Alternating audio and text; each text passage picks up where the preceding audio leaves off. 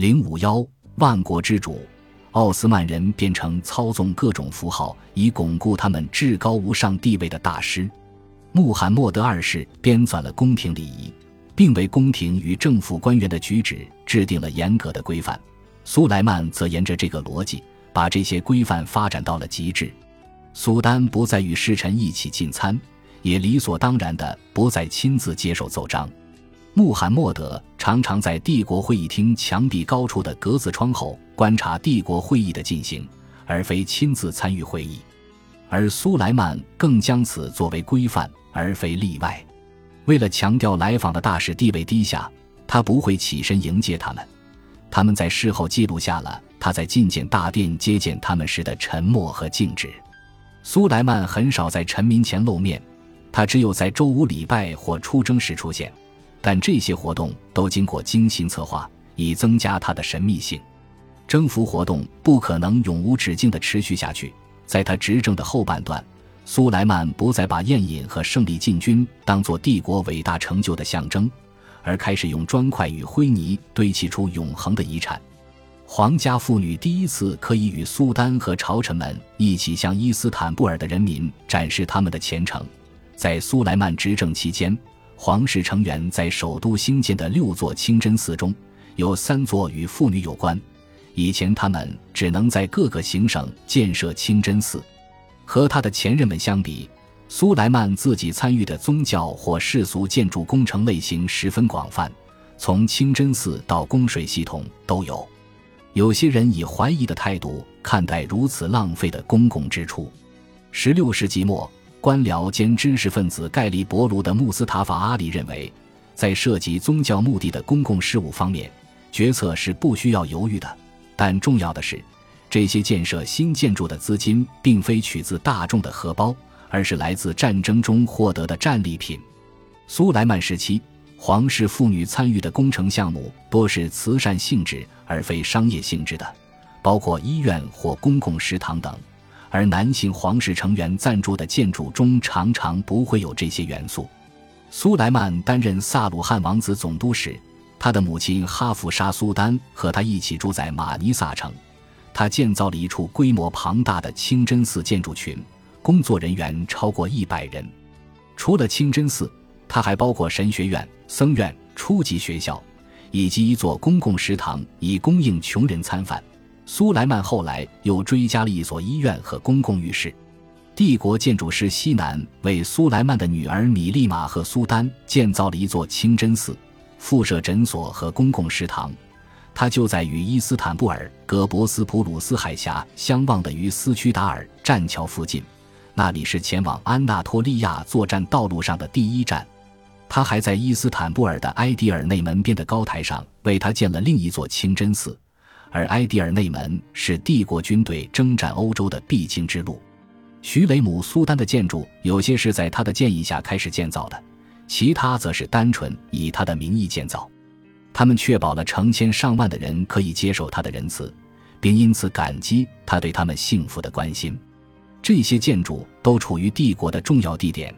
奥斯曼帝国的核心伊斯坦布尔和埃迪尔内，穆斯林的圣地以及耶路撒冷，其中最早的是西南于1537到1539年之间为他在伊斯坦布尔建造的清真寺，那是他当时接到的最大的委托，也是第一个由皇室妇女赞助于伊斯坦布尔兴建的清真寺。以徐雷姆之名建造的清真寺，刚好在易卜拉欣帕夏于1536年被处死后不久动工，其目的无疑是改善他的形象。这座清真寺建筑群包括一个公共食堂和一座医院。在1558年徐雷姆死前不久，西南建了一座以他的名字命名的大型双浴池，它就在竞技场的旁边，与阿亚索菲亚清真寺仅一墙之隔。在耶路撒冷的徐雷姆建筑是其中最华丽的，包含了一座清真寺、一个供朝圣者使用、有五十五个房间的公寓、烘焙房、公共食堂、地窖、谷仓、柴房、餐厅、厕所、旅馆和马厩。耶路撒冷与麦加和麦地那一样，是奥斯曼从马穆鲁克手中接管的。这里据说是先知穆罕默德登上天堂的地方。一五三七到一五四一年间。苏莱曼以奥斯曼的方式重新装修了建于公元七世纪末的岩石清真寺的圆顶，并大规模重建了老城的城墙。在奥斯曼成为圣地麦加和麦地那的保护者后，他们沿用马穆鲁克的惯例装饰这个地方。马穆鲁克王朝过去戒心十足地守卫着他们在此地的宗主权，拒绝接受伊斯兰教统治对手的捐献，害怕那会助长他们的威望。他们回绝了帖木的儿子即继承人沙哈鲁赠送的礼物，也不收苏丹穆罕默德二世赠送的用于覆盖天房的布幔。塞利姆没有时间对圣地表达敬意，不过苏莱曼倒是对城市进行了大量的翻新。在麦加，他兴建了四所神学院，重建了麦加大清真寺的宣礼塔，并增建了第七座宣礼塔。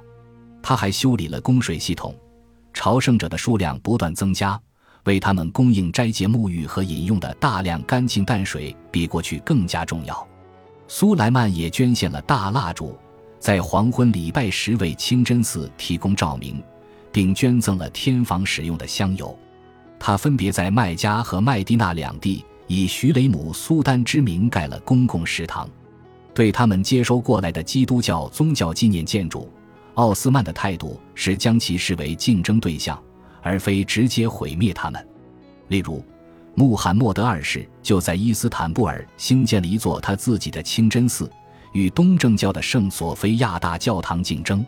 虽然耶路撒冷与先知穆罕默德有着密切联系，但它不过是一个地方小城。苏莱曼在这里投入的精力似乎超出了他的重要性，但他在这里却可以将自己的丰功伟绩展示给来自各地的人。他和徐雷姆捐助的公共建设告诉穆斯林观察家，耶路撒冷现在已经是奥斯曼城市了。虽然这座城市的辉煌很大程度上要归功于过去的伊斯兰统治者，当然，旅行至此的基督教朝圣者应该也注意到了这些变化。在之后的一个世纪里，平均每年有近六百人旅行至此。但如果法国大使达拉蒙先生的评价具有代表性的话，他们显然认为苏莱曼对城市的改造不怎么样。为了解决在这座基督教圣城的方济会遇到的困难。达拉蒙于一五四八年来到巴勒斯坦，他们一行人显然对这座城市印象不佳。耶路撒冷现在被土耳其人建造的城墙围住，但是他们既没在城墙上建角楼堡垒，也没在城墙外挖壕沟。这座城市规模中等，人口也不多，街道狭窄，地面裸露，未铺地砖。所谓的所罗门神殿位于城市的核心，它是圆形的，上面覆盖铅包着的圆顶。它的核心被一圈小礼拜堂环绕，就像我们的教堂一样。不过这些都是我们推测出来的，因为基督徒不准入内，想要进入，他要么会面临死亡威胁，要么就得把自己变成。威尼斯大使则认为，苏莱曼在执政末期依然和刚开始一样伟大，只是方式稍有不同而已。他现在不再展示自己的个人魅力，而变得虔诚而清醒。对于一个期望成为正义化身的苏丹，这个形象是更加合适的。他的伟大变得更加不具有个人色彩，展现在建筑活动与道德活动中。苏莱曼的统治时期很快就被认定为帝国的黄金时代。毫无疑问，接下来的时代不过是从顶端衰落的过程。在苏莱曼之后的世纪中，奥斯曼文人常常十分怀念苏莱曼给这片土地带来的正义。他们认为，当年的正义如今已被贪腐的大臣和官吏破坏。虽然他们将他的统治时期理想化成一个有秩序的时代，但是仍然有人看出他的政府政策中隐藏着纷争的种子。批评他的人中包括路特斐帕夏。苏莱曼还在位时，他已出声指责普遍的贿赂行为、军费的过度支出以及农民渗透入军人阶级等乱象。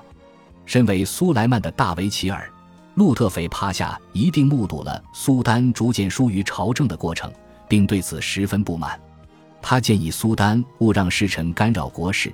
他认为国家治理乃苏丹与他的大维齐尔的职责。土耳其禁卫军预见到了苏丹不理朝政的一个无可避免的后果。他们在1588年抱怨苏莱曼，他把自己封闭于房间内，没法了解任何人、任何事。他全心全意信任一群暴政者，他不知道自己的人民生活的情况。一五五八年，查理五世去世后，他的弟弟匈牙利国王费迪南成为神圣罗马帝国的皇帝。一五六四年，费迪南去世，他的儿子充满活力的马克西米利安二世即位，再次点燃了奥斯曼帝国与哈布斯堡王朝之间的战火。开战的最直接的托词就是马克西米利安没能缴纳积欠苏丹的贡金。苏莱曼已经六十多岁了，也已经十一年没有打过仗，但他还是决定亲自率军出征。他坚持出征，可能是因为受到女儿米利玛和苏丹的刺激。他责怪他疏忽教义赋予他的率军发动圣战攻打异教徒的责任。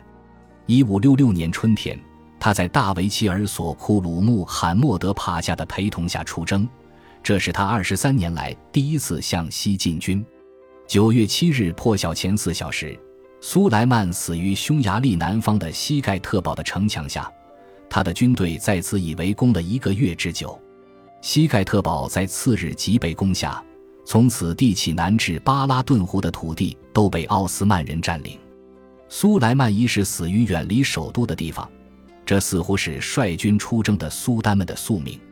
他的儿子中只有一个人比他活得久，但塞利姆此时尚在安纳托利亚的屈塔西亚担任王子总督，因而索库鲁穆罕默德帕夏并不担心会出现兄弟间王位继承争夺战。